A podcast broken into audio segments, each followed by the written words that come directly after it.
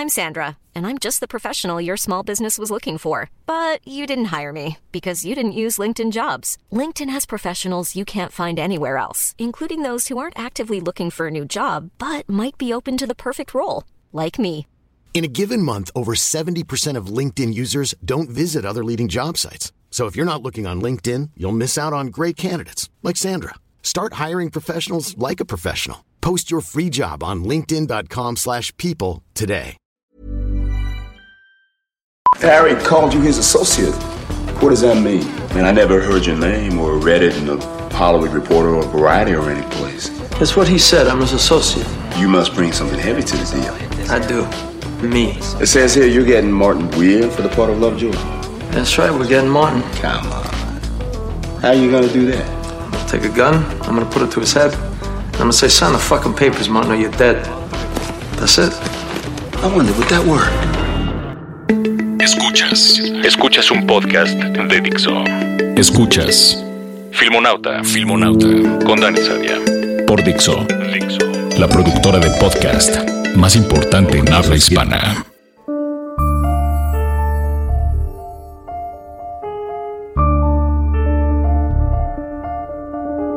Como muchas hermosas y no tan hermosas mujeres me han dicho en la intimidad, Dani, el tamaño importa. Y vaya que sí importa. Una de las industrias en las que más claramente el pez grande se come al chico es en la industria del cine y la televisión. Por seguir con la metáfora marítima, un cineasta independiente es un pequeño pescador de playa dominguero y las majors son grandes barcos balleneros que durante más de un siglo Han estado dominando los mares del imaginario colectivo. unas veces han vuelto del vacío, otras han estado a punto de naufragar, pero siempre, siempre han conseguido reinventarse y han regresado con mayor fuerza que antes. El mar, amigos míos, es de ellos. No hay más que ver la cuota de mercado de las películas de las majors overseas o la cuota del cine independiente dentro del mercado americano. No tienen competencia. Es pura pesca con red de arrastre, o mejor, es pesca con dinamita, y es por ello que a las películas de los grandes estrenos de los estudios, como ya comentamos, se les denomina Blockbusters. en honor a las bombas de dos toneladas que usaron los americanos durante el bombardeo de Dresde y que tenían la capacidad de destruir una manzana de edificios entera.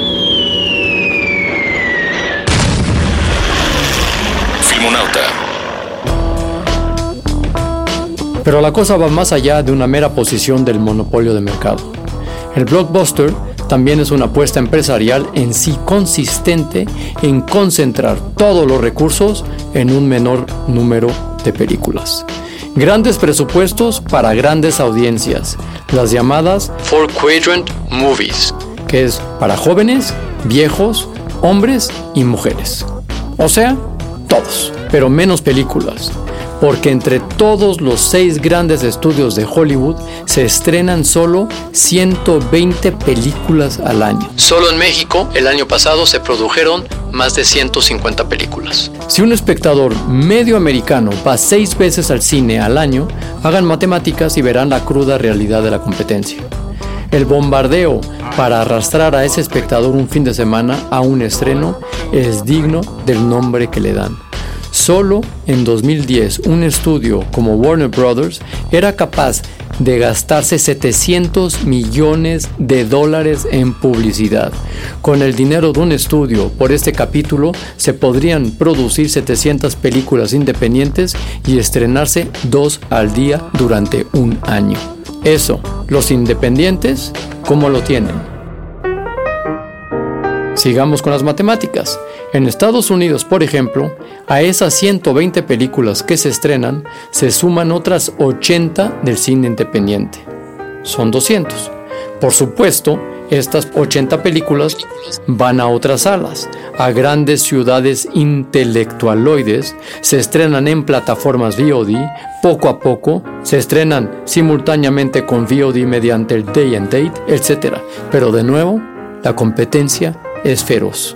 Y la pregunta obligada, ¿Hay luz al final del túnel o es una locomotora rabiosa lo que se nos viene encima? No lo sé, pero por ahora parece haber solo dos caminos. 1. Los estudios.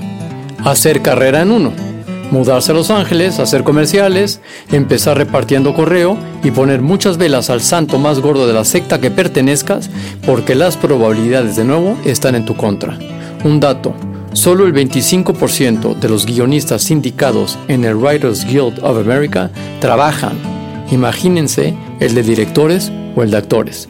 Otro dato, un gran estudio solo produce de media 22 películas al año, que se suponen que tienen que dar trabajo a esa ingente cantidad de wannabes.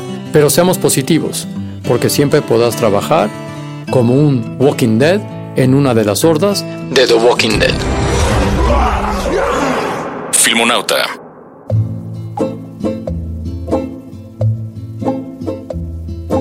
La segunda posibilidad es la puta travesía del desierto. Haces una película endeudándote hasta las cejas o más bien endeudando a tu familia y a tus amigos. Sin reparto conocido, claro, por eso no hay ni financiación ni distribución.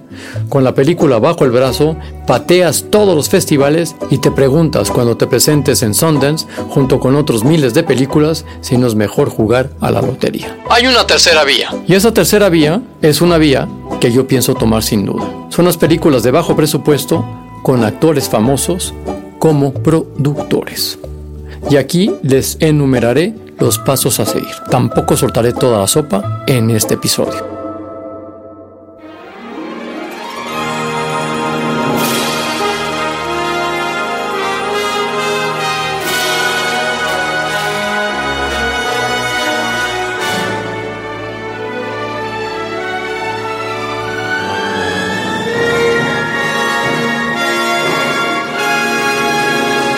Escribes un guion en inglés. Evita escribir cinco elefantes cruzan por el desierto o interior nave espacial año 2090 en tu guion porque sabes que eso sería demasiado caro. Buscas el género familiar o ficción sin mucha ciencia.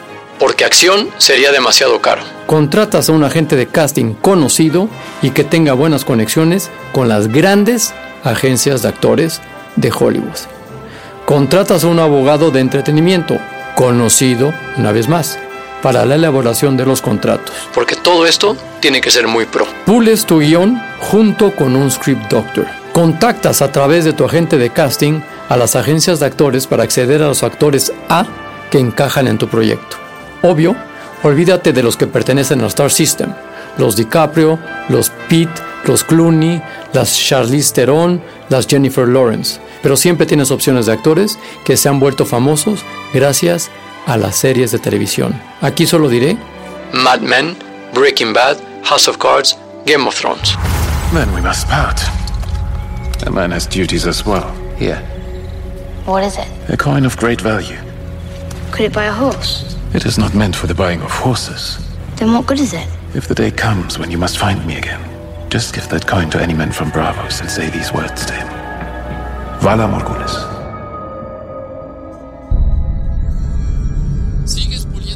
Sigues puliendo tu guion con otro script doctor. Porque tu guion tiene que ser a prueba de balas. Y ahora sí, mandas tu guion y le rezas a tu Dios. Sí, y solo si el manager o el agente cree que tu guion es bueno, se lo mandará al actor. Si no, olvídate y cámbiate de religión no habrá nada que hacer para hacerle llegar tu guion al actor. Si tu Dios te quiere, entonces el actor leerá tu guion y es aquí donde pueden suceder una de dos cosas. La obvia es que no le gusta el guion. Bueno, ahí ni hablar. Hiciste lo mejor que pudiste. Ahora, si le gusta el guion, te preguntará dos cosas. How much? ¿Cuánto? Is the money secured? Es decir, si ya tienes la financiación. Y es aquí donde ya tienes el palo por el mango. ¿Por qué? porque tú podrás ver qué tanto le gustó tu guion y si está dispuesto a hacer tu película sin cobrar tanto y si estaría inclusive abierto a ser productor de tu película. Pero lo que sigue es material para un siguiente filmonauta. Como tarea le recomiendo leer el libro de Anita Elbers, que se llama Blockbusters, Hitmaking, Risk Taking and the big business of entertainment. Esto es Filmonauta y nos escuchamos una vez más la próxima semana. Filmonauta